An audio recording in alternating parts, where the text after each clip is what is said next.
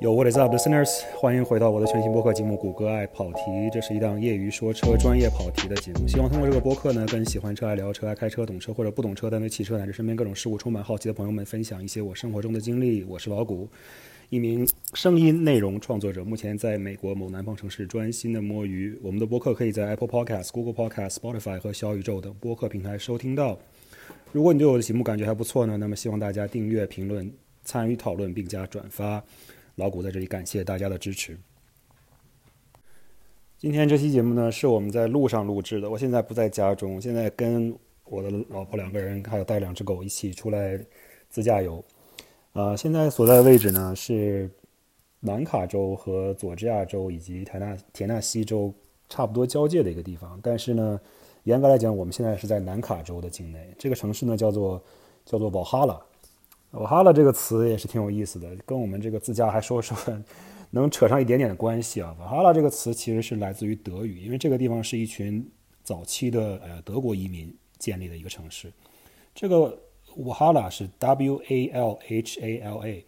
呃 H A L L A，那么它其实就跟呃。北方神话中的这个瓦哈拉其实是同一个词啊，瓦哈拉大家都可能听说过。阿斯顿马丁还即将发布一款超跑车，叫做瓦哈拉啊。阿斯顿马丁就喜欢用这些北方神话中的这些比较牛逼的、听起来比较吓人的词来当成们超跑的名字啊。瓦哈拉的本身的意思是叫做 The Hall of the Fallen，其实就是说纪念啊英灵的一种一种像。碑词或者叫庙宇或者一些纪念堂的一种意思啊，这个词来自于德语或者是北方的一些北欧的一些语言。OK，这个闲扯就到这儿。为什么跑到这儿来了呢？其实这周末主要是因为也是前段时间由于太繁忙，工作各种各样的事情，在家里面确实也憋了很久。再加上自从今年开始，一直也是由于脚受伤嘛。做了手术，所以一直也没有能出去玩什么的。今年一整年到了今年，现在已经十一月份了，基本上没怎么进行过特别大的旅行，嗯，尤其是开车旅行，开长途就更没开了。之前呢，每一年新冠的时候都会开很远的路出去自驾游什么的。今年在家确实憋了很久啊，虽然说现在也不是什么假期，但是就正好赶上秋天出来，带着狗去呃外面散散步、爬爬山什么的。现在我的脚呢恢复的也比较好，不能说百分之百吧，但是至少爬山什么的还走路还不太成问题。嗯，简单给大家介绍一下这个传说中的爬山这件事情。你要知道，我本身呢是住在佛州最南端的一个地方迈阿密，对吧？啊，佛州如果大家不熟悉的话，你可能不知道，佛州最高的自然的山可能只有四百个英尺，也就是只有一百多米，对吧？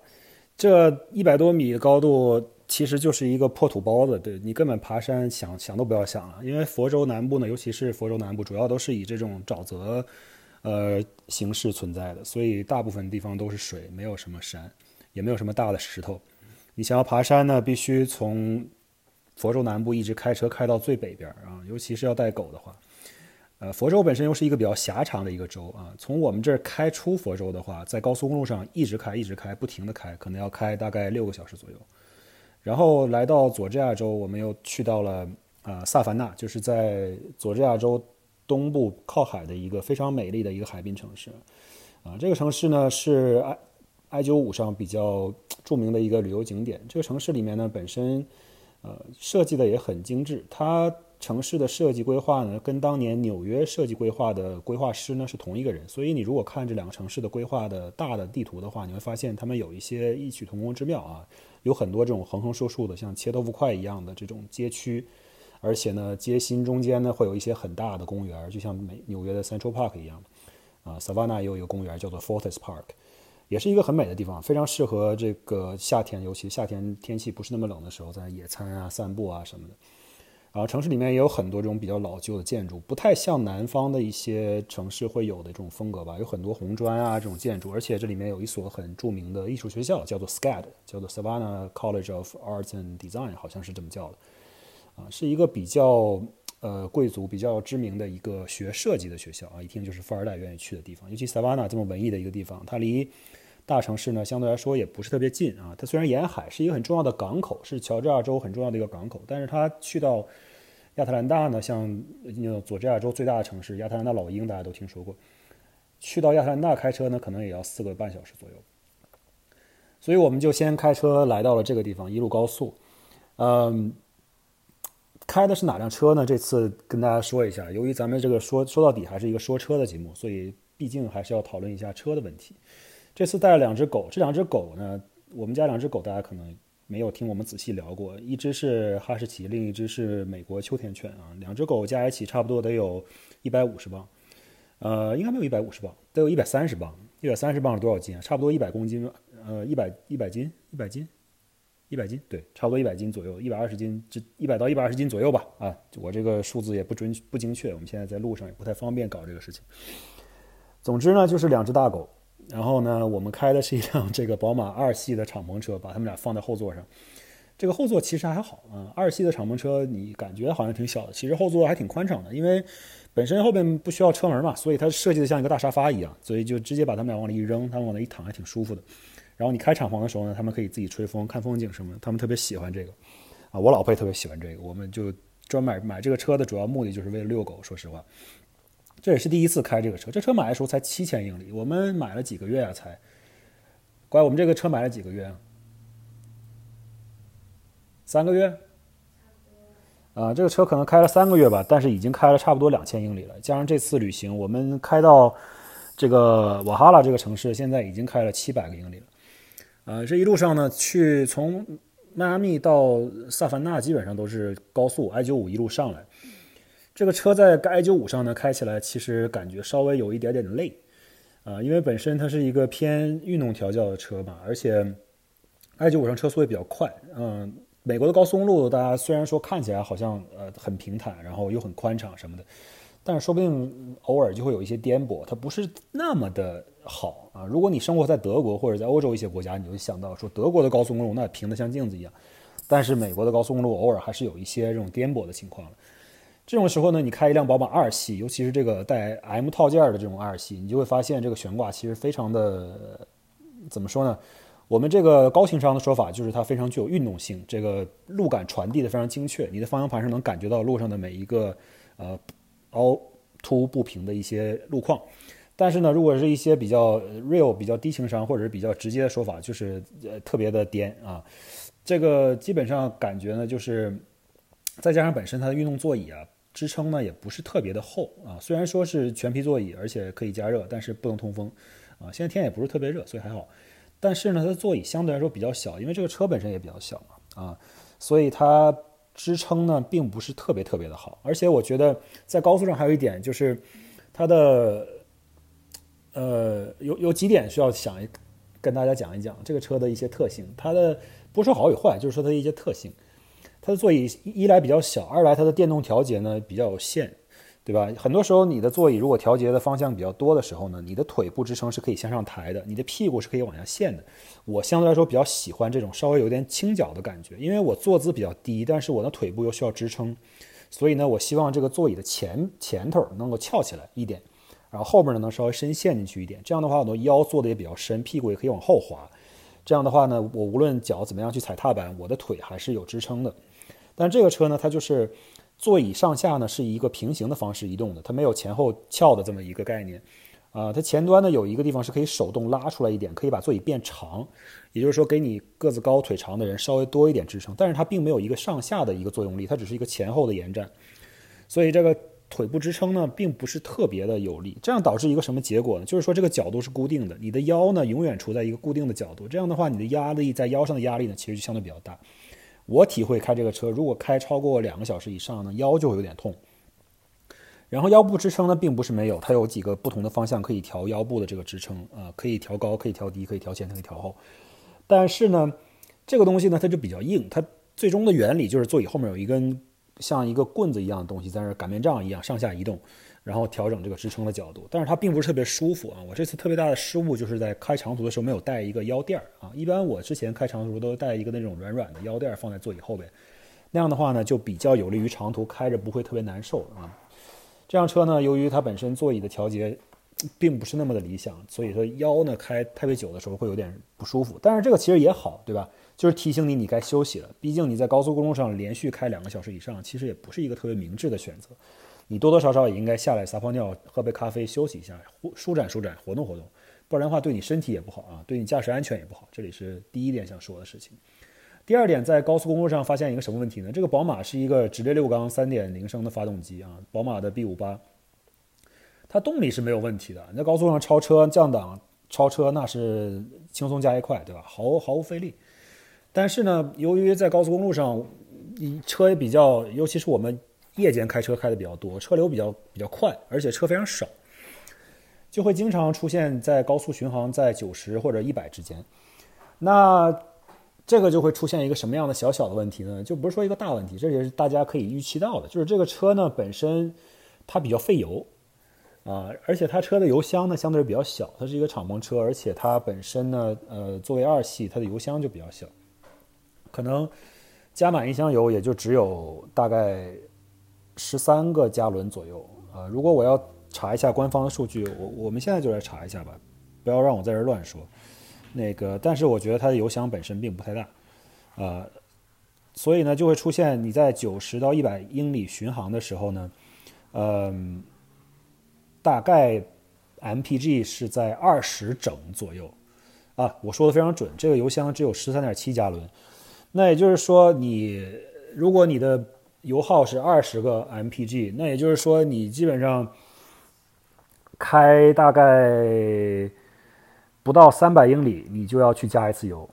在保持我这个时速的前提下，对吧？所以说，就出现了一个呃油耗。其实你在开高速的时候，尤其是路由的时候，你会发现油耗你并不太担心，你担心的主要是你的续航里程，对吧？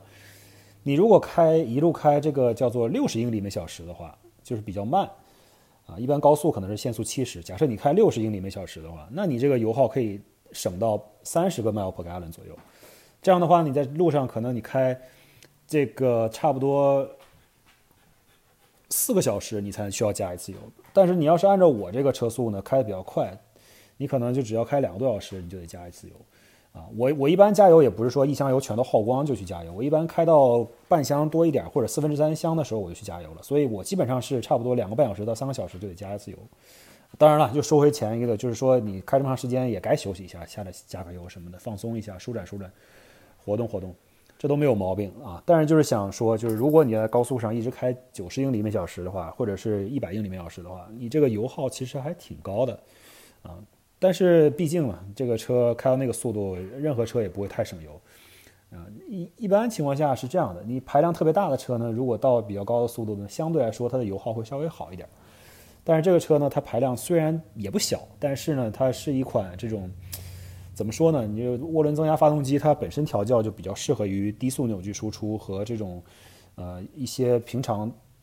比较常用到工况，就是城市工况里面会开起来特别快，然后加速特别快啊，超车特别方便。但是你如果一直高速巡航的话，它就会油耗比较高，再加上车的颠簸比较严重。说到底，这个车是一辆运动的这种小型的轿车、轿跑车，它并不是一个大的所谓的 Grand Tour，就是 GT 车，这是一个比较重要的一点啊。第一天开完这个高速公路九五之后，都有一点想换车了，觉得妈呀，这下次开这种长长长途车真的是不能开这个，腰腰都要颠散了。不过也不是说这么完全说没有任何的任何的优点啊。第二天我们开车就是进入山道，因为去到这种比较小的城市了，之间没有这种。所谓的洲际公路连接，你走的都是省道或者是更小的一些道路，基本上就是双向单车道。想要超车的话，就得换到那个对面迎迎面车道上去超车这种。然后这个差不多又跑了大概一整天，呃，因为一整天嘛，跑了差不多六个小时左右。这种这种山路啊，再加上有一点雾，有点下雨，然后这个路面呢稍微有一点点的湿滑。但是呢，这个车本身我们买的时候装的就是米其林的这个 Pilot Sport 4S。呃，For AS 应该是 AS，就是 All Season Tires，全季轮胎，米其林的这个 Pilot Sport，本身呢也是一款非常好轮胎。我当时买这个车的时候，我就想在车上挑毛病。就一般你买车的时候挑毛病，像这种七千英里的新车，对吧？准新车基本上也挑不出什么大毛病。一般你都会看看有没有什么磕碰啊，有没有什么事故啊，尤其是轮胎啊、轮圈啊什么的好不好啊什么的。我当时一看，我说啊，这个车主换了一个这么好的轮胎，我觉得这应该也没啥太大问题。而且轮胎寿命还可以啊，这个轮胎确实开起来非常的舒服，尤其是在山路上就有点雨水的时候，你感觉非常的信，非常的有信心。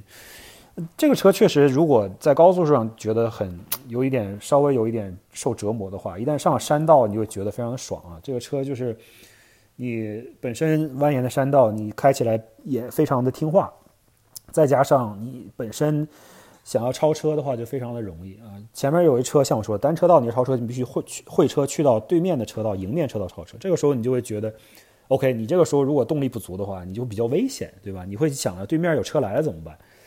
然后，尤其是这种山路起起伏伏的，有时候还有一些弯路什么，你看不清楚对面会不会有车来。尤其你在上坡的时候超车，我觉得是比较危险的。我一般不喜欢在上坡的时候超车，因为你在上坡的时候超车，对面那个车道呢，从迎面坡过来的车你是看不见的，对吧？所以说这个也是一点，呃，山路开车超车的一点这个小小的技巧，跟大家提到。然后，当然了，你也看地上的黄线指示吧。你这个虚线的时候就可以超，实线的时候显然就不能超，对吧？这个基本的道理我就不讲了。但超车的时候真的很爽，你只要调运动模式或者不调运动模式，你想超车的时候一脚踩到底，它直接就给你转速蹭一下就上去，然后超车也非常的容易。而且呢，你会觉得虽然说有雨水什么的，这个操控呢还是比较呃值得信赖的，不会说出现呃很。很这个吓人的情况，尤其是地上有积水的时候，一般大家有积水的时候路过都会比较比较不安全嘛，就是所谓的叫做 hydroplaning，就是你在穿过积水的时候，如果这个车轮胎不好，或者车的这个一些呃 mechanically 这种呃抓地性不好的话，它就会出现你轮胎在水上漂的情况。这种时候呢，尤其是你左右不对称，假设一侧轮胎在水上，另一侧轮胎在干地上。那么就会出现这个所谓的 hydroplaning 这个词，就是说你的轮胎飘起来了，这边没有抓地力，另一侧有抓地力，你车就会旋转，出现这个整个车失控的状况。但是这个呢是完全没有，基本上全都在控制的范围之内。而且你的方向盘本身在山路上的时候呢，它的优势就体现出来了，因为你路感很清晰，你也知道下面是水还是干的，然后你也很清楚的知道你是在一个这个路上，还是压在路肩上，还是怎么样的。因为这种山路上黄线都有很多这种呃，这个叫做。呃，叫什么呀？这个 vibration 的这个这个这个 strip 叫什么呀？我也不知道。反正就是它在黄线上会把这个路修成一个一个的凹槽，像一个搓衣板一样，然后让你能感觉到你的车轮压在黄线上，提醒你不要越线。平时啊，当然这个就是呃高速公路设计上的一些东西了。然后呢，开了很多山路，进山了。呃，我们基本上每次秋天出来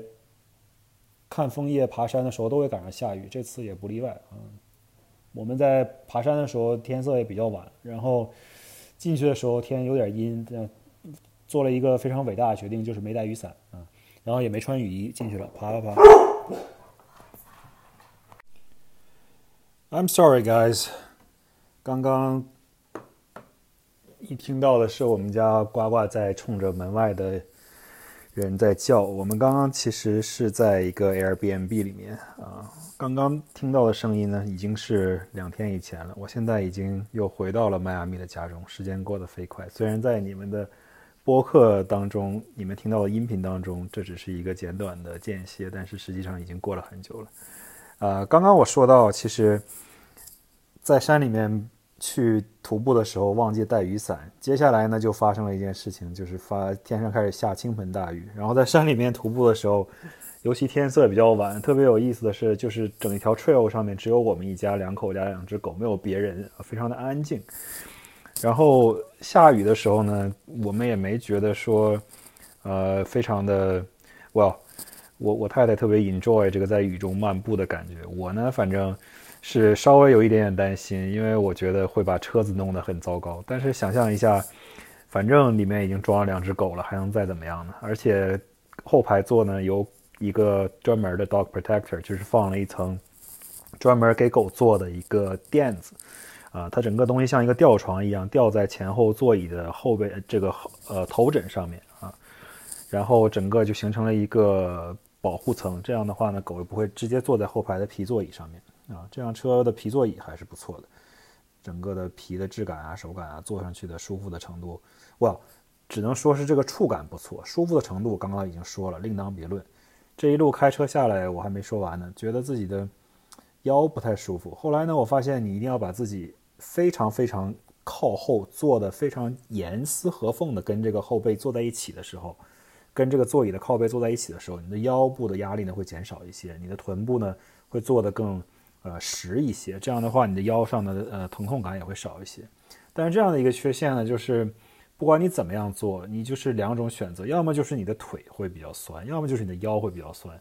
像我这次坐久了之后呢，右脚开车的腿还好，但是左脚的腿呢，由于不能伸直，是很难一直保持一个伸直的状态，经常会就弯曲啊，或者是比较局促啊什么的，就导致我的左腿特别不舒服。总之呢，在这车里面坐着的空间还是相对来说有一点点局促，对于驾驶员来说，啊，尤其在你后座放了一些呃两只大狗，比如说，或者是坐着任何乘客的时候，你座椅就更要往前挪一点。Anyway。总之呢，呃，下雨，在雨中徒步之后，哦，by the way，雨中徒步发现了一件非常神奇的事情，不知道是山中的一些特殊状况、特殊气象情，呃，气象的现象，还是说，呃，所有的雨都这样。呃，下雨的时候喝了两口这个雨水啊，就从天上直接掉在你嘴里面，觉得这个雨水是甜的，就特别特别甜。我老婆跟我说，哎，你发现没，这个雨水是甜的，我还不相信，然后我自己尝了一口，说，哎，真的挺甜的。Anyway，是一个小小的。呃，小小的插曲。后来我们又开车去到另一个山里面的城市，然后又爬了另外一个 trail。这次呢，就是白天开路了，呃，白天开车了，而且呃，天气非常晴朗，路上呢也比较干燥。这次呢，就等于说可以一边开车一边看到了这个周边山里面秋天的风景。其实这也是一个。啊，在山中开车比较独特的一个体验吧。我们本身这辆车就是敞篷，所以大部分时间都是开着敞篷车，从酒店一出来进到山里面，上了山路就开着敞篷，带着狗到处跑。呃，这个感觉其实也是非常棒的，就像给你一种非常迎迎风，风从正面吹来，无论你这个敞篷车有多好的这个气呃空气动力学设计，或者是能够把一些风给呃。deflect 到其他的方向，能够让你的乘客舒适一些。再怎么样设计，还是有风会吹到你的脸上的。只要你开着敞篷，对吧？你把两边的窗立起来也好，不立起来也好，都会有风吹到你的脸上。但是这个其实并不会觉得很不舒服，而反而觉得是一种非常享受的事情。你在风在秋天这种稍微有点凉爽，但又不是那么凉爽，然后刚刚下过雨，有一点潮湿，但是又不那么潮湿。然后周围的树上有一些红叶，有些黄叶，有一些叶子已经落到地上了。你车在山道中间穿过的时候，后面就有一串叶子从你的呃身后飘起来，这种感觉的时候其实是非常棒的。但是呢，这次由于反正带着两只狗在后座上，然后呃再加上开着敞篷，本身也不太敢开太快啊，基本上就是一个很很休闲娱乐的一个 pace。在山路上嘛，我觉得。直道的时候，最多可能也就开个七八十、八九十左右，然后转弯的时候自然就会开的比较慢。我觉得在汽车驾乘感受的这个愉悦感里面，就是所谓的这种给你带来欢乐或者能在你脸上绽放笑容的这种驾驶体验呢，其实，在山路当中开一辆敞篷的宝马，我觉得应该是归类为这一种最佳的驾驶体验的。排名上面，我觉得这个应该是排名相对比较高的，我觉得可能在前三名之内，对吧？这是一种，首先你自己不需要开得非常快，在山里面有一些，尤其是比较大的弯路啊，尤其是一些这种上上下下延绵起伏的山路啊，再加上两边树林啊、山峰啊这种风景啊，再加上有的时候山里面还有一点雾气啊，比如说我们开的时候山里面还有点雾气，有一种那种开进到一种仙境当中的感觉，呃，朦朦胧胧的。这些都是我觉得作为自驾游和开车来说，是整个这项活动当中的比较呃上佳的体验。而且这个时候你搭配一辆车，它操控的能力又强，加速的感觉又快，你想要它去哪儿，它要去哪儿。呃，虽然说宝马的方向盘总是让我有一点点的想要去投诉它，就是它的转向的手感呢，确实。真的不是我在这里矫情，它确实有一点点的模糊，呃，并不是说它没有跟这个车之间有很好的沟通，呃，它对路感的传递呢，其实还相对不错的。尤其这辆车比较小，悬挂调教呢也偏向运动，路上有一些坑坑洼洼啊，或者是像我之前说的，如果有水啊，或者是有一些呃路上的不平啊，或者是在路转弯的时候，你的方向盘给你的这个回馈，其实是相对来说还是可以的，并不是说。最直接、最最不暴力的那种回馈，但是呢，它是有的，它并不是一种完全没有的感觉。这一点我觉得可以接受，是不错的，对吧？假设说这一点上满分是十分，我可以给它六分或者七分。但是从转向的这个输入和输出的感觉这个回馈上面，就是说这个转向的力度，尤其是在 on center 就接近于这个方向盘在正中间的位置的时候，也就是你在车直行的时候，这种左右两侧大概五度到十度左右非常小的转向角度的时候，它的转向助力的这种阻尼回馈呢，其实非常非常的模糊。但是呢，我觉得你在山里面开车的时候，尤其是你开的并不是很极限的快，而很就是一种非常。呃，休闲娱乐的这种 pace 和速度去开的时候呢，其实这个也不是那么重要了，对吧？你这个时候更多的是享受周边的风景，享受你身边的人，享受你的狗，享受让你的狗也享受这个风景和这个风吹过这些狗的脸上，它们也特别开心，对吧？这个时候呢，其实你体验的更多的是这种，呃，整个一个大环境的给你带来的这种愉悦的感受，而不单纯是你驾驶这辆车把它推到极限这种带给你的刺激。当然了，山中有一些起起伏伏啊、高高低低啊、转向啊什么的，偶尔还是会有一点点这种像坐过山车一样的感觉的。这就是一种叫做 controlled chaos，就是你觉得好像这个车现在好像哎有一点点要去到它的极限了，但是你一切感觉还在控制范围之内。这大概是你驾驶当中去追寻的一种比较快乐的感受。当然了，前提这里面要给到大家讲到，就是说你一定要注意，你轮胎要保证你的车的轮胎是一个非常好的轮胎，它有足够的抓地力。再加上呢，你自己对你自己的驾驶的技术和能力要有一定的了解，不要盲目的自信，也不要过度的去迫使你这个车的能力。你知道，这个车本身三百多匹马力，尤其是宝马这种后驱车，再加上它是敞篷，本身它的车身刚性呢就没有一个硬顶车那么好。再加上它是一个后驱车，动力又这么强，然后，呃，它本身的轴距相对来说比较短，所以它非常灵活啊，非常灵活的另一个副产品呢，就是说它容易。产生一些呃失控，或者是产生一些呃容易呃发现这个车的边界的一些极限的这种场景，所以为了避免这些呢，我觉得大家为了安全，尤其是你车里面还有别的乘客，还有你家人的时候，一定要注意不能开得太猛，啊，这是我想说的一件事情。整体来说呢，这次自驾游呢，大概前前后后可能开了差不多八九百英里吧。呃，再加上自己去爬山啊、走路啊，尤其去到第二天爬山的时候，上了大概四五百级的台阶啊，走到了一个峡谷的谷底这个位置，啊，非常非常的累，所以那个腿啊也是挺挺虚的。呃，非常幸运的是，应该说这个时候，其实我感觉自己开的不是一辆手动挡，对我来说是一件比较幸运的事情。虽然说在山当中呢，开手动挡可能是更有乐趣。但是考虑到我这个爬完山之后啊，整个腿都软了，所以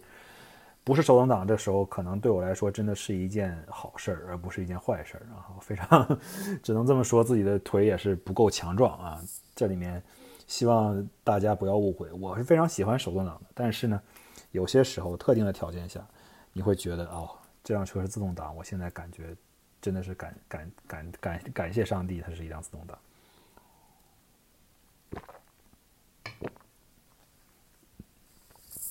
接下来还想说点什么呢？这辆车呢，其实别看它是一个敞篷车，然后再加上是一个二系，本身空间并不大。但是呢，其实我觉得这是一个很多时候对我们来说是一个消费误区来的。这辆车呢，虽然说它的空间并不大啊，但是呢，作为我们这种一家两口，然后带两只狗出去，车里面当然是坐满了，对吧？已经满城了。后备箱里面呢，其实空间是可以的，对吧？你可以带上飞机的行李箱呢，在后备箱里面可以轻轻松松的放下两个。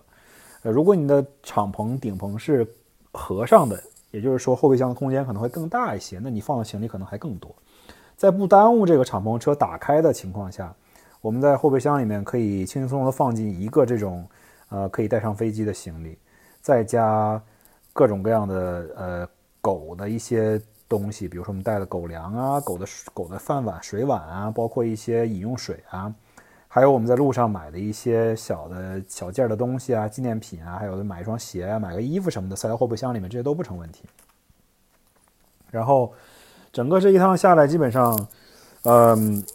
当然了，这个空间并不是说无限大，所以说大家就是出发的时候呢，对于自己的行李呢有一定的规划，然后知道自己的车能装多少。然后，但是呢，其实我想说的就是，对于我们两个人来说，带两条狗出去玩一个一个周末三四天这样的时间呢，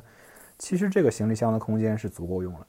啊，你有一些比较大件的东西，不是说这个东西有多大，比如说你带一把雨伞，对吧？雨伞这东西虽然不大，但是它很长，你后备箱里面可能放的不是很方便，因为它放在中间就挡住了其他的东西的摆放。那你可以放在你这个后座的这个呃脚的这个位置，对吧？你可以把伞放在你后后就是后座前面和你前座后面这个中间这个呃后后后座成员呃脚的这个位置。这样的话呢，你可以利用一下这个空间，也不至于说你这个东车里面有些东西放不下。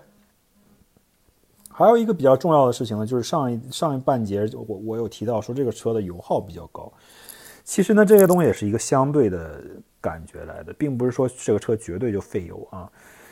总结来总结看来呢，我一路高速的话呢，可能大概在三十不到二十多一点这种呃 MPG 的水平。但是如果你开的特别快的话，像我说的，如果你开到九十或者一百英里以上的话呢，那么它的油耗就比较高一些，大概保持在二十或者十九左右。嗯，车子本身的呃一路上没有给我们任何的麻烦。之前我们这个车还有一个小毛病来着，它右转的这个转向灯可能有点小问题，会出现这个它的一些小的故障。这个小的故障呢，体现在你右转的时候，右转的后后尾灯会闪的特别快。通常这种情况下就表示这个灯泡坏了，就是说这个灯泡的阻尼，呃，不是阻尼，这个灯泡的电阻可能不对，导致你这个车的，呃，情况就是它产生的一个表象，就是你这车车的转向灯闪的频率会比你正常的要快很多，啊，很多时候如果你灯泡安装的这个呃电阻不对，型号不对，也会出现这种结果，所以这是一个很简单的事情，拿到 dealer 去 replace 就可以了。我们当时已经送去了，但是由于这个零件需要从德国呃订购。所以暂时还没有更换啊，这个灯泡呢需要订购，可能寄过来要几个星期的时间。现在供应链这么紧张，所以这个灯泡目前没有更换。但是呢，我们这一路上这个灯泡就都没有出现这个问题啊，并不是说我作为一个宝马车主我就不用转向灯，那这不是我并不是这样一个人，对吧？虽然我这开的是宝马车，但是我还是会使用转向灯的。谢谢各位。那么这个转向灯呢，右右右转向灯其实一路上并没有出现任何问题，我非常诧异。通常情况下，我们之前。在城市里面开，在迈阿密，基本上隔一天就要出现一次这种频闪特别快的情况，然后车就会报错，说你右转向灯 malfunction。但是这次出去很就很意外，就是连续四五天在山上或者在高速上，不管怎么样转向，这灯都没有出现故障。呃，总之吧，就是说这个车一路上非常的行驶的非常的啊 reliable，非常的可靠，没有任何的问题。嗯，再加上这次本身开的也比较。呃，怎么说呢？都是一些很很平坦的公路吧，路上也没有遇到什么爆胎啊，或者是扎钉子啊什么的这种情况，比较幸运。唯一的比较 惊险的一件事情呢，就是在路上有一次，呃，因为我们开夜车比较多嘛，路上的车比较少，所以车速也比较快。有一次在经过这个佐治亚州呃南部的一个地方的时候，开着开着，我在最左路开得很快，大概一百一百左右。然后突然发现，旁边的这个路肩上面停着两辆警车，并排停在那里，而且这两辆警车呢，并不是，呃，车头朝前，而是两辆车是跟这个路啊是垂直的，就是车头就正对着这个马路。我感觉这辆车就是在这测速的啊。但是呢，非常幸运的是，我路过之后，并没有人，并没有他们啊立刻就是打起警灯来追我，这是一个比较幸运的地方。当然，这个故事还没完啊。最搞笑的是。我当时有点紧张，我说我操，不会这个被警察给抓住了吧？这么开的正快的时候，被他们两个人在这里测速，然后我就开了一段时间，大概过了两三分钟的时间，我还在想，我说我操，不会突然来追我吧？我这个现在不要开这么快。正在想这个事情的时候，突然一个警车就出现在我们车的身后，然后亮起了警灯，还打起了警笛，哇，当时给我们吓了一跳，然后。我赶紧让开，跑到隔壁的这个车道上面，想着这个时候他是不是让我去 pull over，就是到路边停下来。我已经开始减速了，结果呢，这个车看我移开之后呢，他就直接冲了过去啊。结果 turn out 呢是这辆警车其实是去执勤，他只是忙着想要赶路，不想让我挡在他前面，就是提示我一下，你给我让开。于是我就让开了，然后他就快速的冲过去了，然后这个事情就没有了啊。所以说。这一路上还是比较幸运的。我在这里播放说我自己开得多快，并不是啊，这个承认自己的错误。以上以上描述都是发生在一些想象中的情况，并不是真实发生的事情啊。以上的事情都是传说中发生过，但并不一定是真的发生过。我在这里说的话呢，也不并不一定代表我真的就在路上开了多快啊。以上都是一个小小的这个声明。在高速公路上，之前也说过了，有一些安全驾驶的节目，我有提到过，说关于在高速公路上驾驶呢，确实要注意到很多安全的事情。在这里，我想跟大家加一条，就是说，在高速公路上呢，千万不要去尝试去别这些特别大的货车，因为他们呢，尤其是在一些呃紧急的需要避闪啊，或者是紧急的需要。出一些高速出公公路公路出口的时候啊，你觉得好像哎呀，我快要错过错过出口了，然后我要赶紧换两条道，然后跑到出口那儿冲出去。这个时候呢，你难免可能会去从一些大型的这种货柜车面前这样横穿过去。我觉得这个是非常危险的啊。这次我也是遇到过这样事情，但是没有发生任何的危险吧。但是我想提醒大家一下，因为这种大型的货柜拖车呢，通常情况下它有两种情况。第一呢，就是这个车它的重量比较轻，就是说它的货呢是空的，比如说它后备箱是空的，它的货柜箱是空的。这样的话呢，它的操纵呢其实相对来说是灵敏一些的，刹车呢可能不需要那么长的距离，加速呢可能也不会那么慢。但是呢，如果你一旦遇到了一个货柜车，它是满载的，那么它这个车可能非常非常的重。如果你突然出现在这个车的面前，而且你的车速不够快的话，它可能。完全没有机会刹车减速，然后躲避你，他可能就会直接撞到你的追尾，撞到你身上。这个时候呢，可能也不是你的责任，呃，不是，可能也不是人家的责任了。呃，通常情况下，这些大货车开长途都会有一些，呃，录像机在前面，随时呃监控他们路路路况和他们驾驶的情况的，都会有一些这种，呃，dash cam 在上面记录这些个行车的过程，行车记录仪的过程。那么这样的时候呢，如果你一旦犯了这种错误，别人追了你的尾，可能还是你的责任，因为他可能明显的记录下来，就是你突然绕到了人家前面，人家躲闪不及才撞到了你。而且呢，不光是问责的一个问题，这个非常重的车撞到你身上，你很危险，你可能立刻就出现甩尾或者怎么样，就可能就后果不堪设想，对吧？呃，说了这个安全事项呢，另外还发现了一个在高速公路上驾驶的一个现象，就是说大家都知道，高速公路上有两条或者三条道的时候呢。最左侧的车道当然是给你超车用的，也就是快车呢走左道，慢车走右道。这是在美国啊。当然，如果你是在一个呃换边驾驶的国家，比如在英国，这就相反的。但是总会有一些很奇怪的司机呢，他就喜欢开一个匀定恒定的速度，然后站在最左边这条 lane 上面。这种行为呢，大概是我们在日常驾驶中，尤其是在高速公路上驾驶的时候呢，最最最最令人发指、最最让我们想要抓掉自己头发的一种行为了。这种行为呢，其实通过我这两天在高速公路上开这么多里程啊，我也总结了一下。我觉得很多时候呢，也不能完全去责怪这些喜欢在最左路开慢车的人。通常情况下，我给大家展示一个，我给大家设定一下这个场景。首先呢，想象一条就是高速公路，限速假设是七十或者八十，不管怎么样，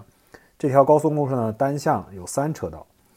三车道的时候呢，由于是高速公路，通常情况下呢，现在呃，高速路上也会有很多货车，呃，不管是早上、白天、晚上、半夜，任何时间，其实现在美国的高速公路上都有很多很多的货车。我相信在各个国家都一样啊。那这些货车呢，他们通常情况下是非常非常懂规矩的。这些卡车司机其实是非常好的驾驶员，他们在路上行驶的时候，大部分时间会靠在最右侧行驶，因为他们车都比较慢，对吧？但是呢，这里面存在另外一个现象，就是。这些卡车当中呢，这些大型的货柜车当中呢，它们也有一些速度的差异。像我刚才说的，有一些车可能它满载，它的车比较重，所以它也开不了很快。它可能有一些车司机为了省油，也不会开得特别快。然后有一些车呢，可能就会车身比较轻，啊，没有拉什么货，再加上它可能赶时间或者任何人出于任何的原因吧，它的速度可能相对来说就快一些。我们这里说的快呢，对于这种大型的货柜车来说，它真的快不到哪儿去，对吧？它可能就是说限速是七十，它开七十，快的它可能就开七十五或者七十二、七十三，所以就会出现一个什么样的现象呢？就是当一个慢的货柜车在最右路行驶的时候，它身后出现了一辆稍微快一点的货柜车想要超它的时候，它就会跑到三条路中间的这条道上，对吧？然后慢慢悠悠、慢慢悠悠地超它旁边那辆车。这个超车的过程，由于这个货柜车的车厢要比较长。这个超车的过程轻轻松松可以花上两三分钟、三五分钟，甚至更长的时间。于是乎，就导致一个什么样的结果？我们这些开小型车、速度比较灵、速度比较快，而且操控比较灵活的人呢，都会选择跑到最左边的这条道，也就是最 快所谓的快车超车道上去行驶，因为这条路上基本上是不会出现这些大型的货柜车或者卡车的。而很多司机呢，特别特别讨厌跟这些大车开得很近，而且可能像我刚刚开始开车在高速公路上的时候，新手的时候也会有这样的恐惧，就是一旦有一个特别大的货柜车在我隔壁的时候，我会在心里面就有一种暗暗的恐惧，我不敢去超它。或者我开它旁边的时候，我就会有点害怕，我紧张，我的方向盘就会握得特别紧。当然了，现在你开的久了，可能这种情况就会减少很多。你可能就会觉得，OK，这个时候最明智的做法是什么？不是犹犹豫豫在旁边紧紧张张的晃，而是应该尽快的超过它，再跑到它前面去，离它远一点。因为其实，在大型的货车旁边，确实会你存在一些这种安全的隐患。如果它一旦出现交通事故或者失控的话，可能非常。高的概率会影响到隔壁的你，对吧？所以说，快速的超掉这些货车是一个比较上佳的选择。但是呢，总是有一些人在最左路的时候呢，他开车就是不是那么的快。他们要么就是为了躲避这些货车，要不然呢，就是为了说图一个方便，不想来回换道，就一直停在这边。所以说，一个客观的原因是因为高速上有很多这种大型的货车在这儿，它必然开的就比较慢，所以呢。影响到其他车的行驶，所以大家很自然而然的会默认选择到最左边这条快车道来行驶。这样的话会比较避免一些跟大车的一些交汇的情况，这是一个客观原因。第二呢，主观原因确实有些司机他不懂得这些道路上的礼仪，他就喜欢一直停一直在左边这种保持匀速行驶，这样的方便了自己，但是却耽误了后面的人一些想要超车的人。好在呢，如果你开的比较快，然后你一直跟在这些车的后面呢。他们通常会有一定的自觉性，就会发现哦，原来后面有车要超我，那我会让给他。他有机会的时候他会让。最最令人讨厌就是一直在左路开车，而且永远不让的人啊。这个时候呢，你就会发现高速公路上会出现一个现象，一个很奇怪的现象。呃，偶尔会出现这种情况，并不是百分之百会正确啊。但是就是说，你发现高速公路上左边的两条路堆满了车，大家开都是匀速行驶，并不快。而这个时候。最右边这条慢车道反而成了这条路上最快的一条车道。你为了不去跟大家扎堆儿堆在左边这两条路上，慢慢的匀速行驶，你不得不通过右边这条慢车道去超车。这种时候呢，其实并不是一个理论上来说，这并不是一个合理合法的行为啊。不同的州它有不同的法律，但是很多时候呢，你从右路超车呢，这个其实是违反交通法则的。但是有的时候你在高速路上为了行驶呢，你又不得不这样去做。因为所有人都挤到左边两条路两条两条路上去了，把右边反倒空出来。等到你遇到下一辆货柜车的时候，你再回到中间或者回到左侧就好了。啊，这是很多时候不得已而为之的一些事情。但是确实在高速公高速公路上会出现这样的一个情况啊，就是慢车道反而变成了快车道。然后说到高速行驶的时候，尤其是开夜车的时候，我又有一个新的发现啊，就是一件让人很无奈的事情。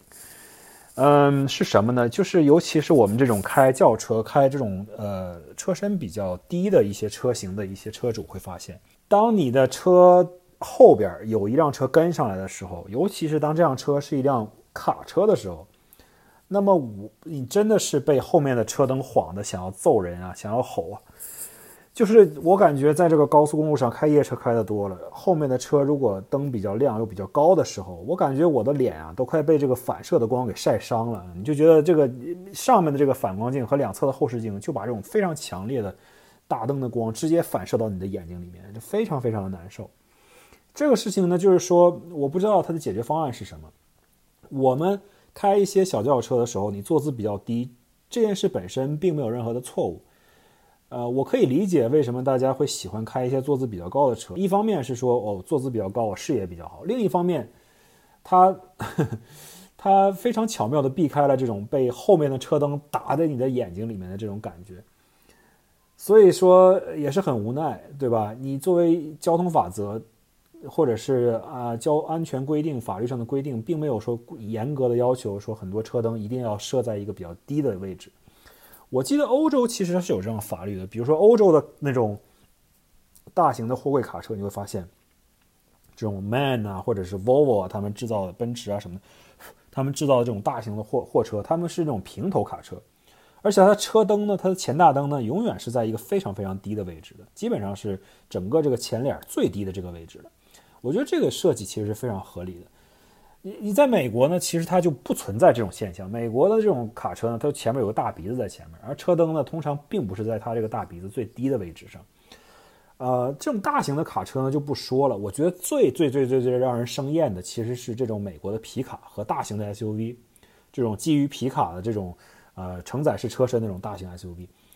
老美生产的这些 SUV 啊，不仅车型越来越大，包括皮卡。不仅它车型越来越大，而且它的前脸发动机发动机的这个呃上沿啊越来越高。它从照片上看，给人感觉一种啊非常这个大、非常雄壮的感觉啊，给人一种非常 man 的感觉，就好像说这个车特别造型特别的有这种雄性的气质，感觉很大气。但是它完全就没有考虑到，你把这个车的前脸设计的这么高。它的车灯也是如此之高，你在晚上行驶的时候就给前车造来很大的困扰，尤其是前面像我这种开一辆小轿车的人，会给我们造成很大的困扰。它的车灯之高啊，基本上就感觉直接打在了你的屋顶上，感觉它后面这辆皮卡的车灯甚至可以越过你的车的这个屋顶。如果我要是开着敞篷的话，它可以轻轻松松的通过我照到前面的路上去。你知道这个车有多么多么就是这样的情现象对我来说有多么的讨厌和闹心吗？我真的是说被这种车灯反射灯灯光给晒伤了，这完全不是在夸张，感觉开夜车开的多了，眼睛都要开瞎了啊，并不是说对迎面的车给你造成多大的影响，反而是后面的车其实影响比较大，而且开这种比较呃慢的时候，尤其是你在城市当中需要等红灯的时候。你一旦停在红灯线上，后面突然有一辆卡车开过来，你就会明显的感觉到，就好像两个探照灯打在你的脸上一样，慢慢的就从后面反射反后视镜反射到你的眼睛里面。呃，我觉得真的不是不知道有一个什么好的一个解决方案。我觉得美国的法律呢，应该去尽快的规定一下，这些卡车的车灯不能设这么高。本身这辆车的前脸和发动机的这个呃盖子设定的这么高，对于路上的行行人就不安全，对吧？出现车与人之间碰撞的时候，本身它就不安全。第二呢，就是说这个车灯设置的如此之高，确实在晚上对于迎面行驶的车辆也好，还是对于它前面跟它同向行驶的车辆也好，都会造成非常巨大的光污染啊，非常影响别人的视野，而且这个东西确实也不安全。我觉得在法律上真的是应该出现这样一些法令来去规定一下这个东西。OK，今天的节目呢就说到这儿吧。说了这么多关于自驾游在山里面跑山的事情和带狗出去玩的事情，最后呢落在了一些吐槽的事情上面。不管怎么说吧，希望这一期节目能够能够给大家带来一些呃快乐和一些帮助吧。希望我的自驾游的经历分享给大家听，能够鼓励大家也去。大家身边都有很多美景等待你去发现。你无论去跑山也好，还是去跑一个湖边也好，还是去越野也好，无论你的车子是一辆轿车也好，卡车也好，还是四驱车、越野车也好，还是旅行车，或者是到户外去露营的这种车子也好，总是有很多的自然风光去等待你去发现的。我们每天在城市当中居住呢，总会对你身边的一些习以为常的东西感到厌倦。每当你去到户外去做一些你平时不会做的事情，去见一些你平时不会见到的风景的时候，你的人就会进行一个像重启一样，你的脑子呢也会变得非常的清楚，非常的清晰，整个人也变得非常的呃舒畅，呃心情也会变好。再加上你如果能带着你的家人，或者是你的孩子，或者你的宠物一起，那么整个大家一起可以去享受这样的一个旅行。嗯，这也是为什么我特别喜欢自驾游啊，出去玩的一个原因。本身开车我也喜欢。第二，去看到一些这种独特的风景，再加上配合着你车辆的性能去享受这些风景和这些路段的时候，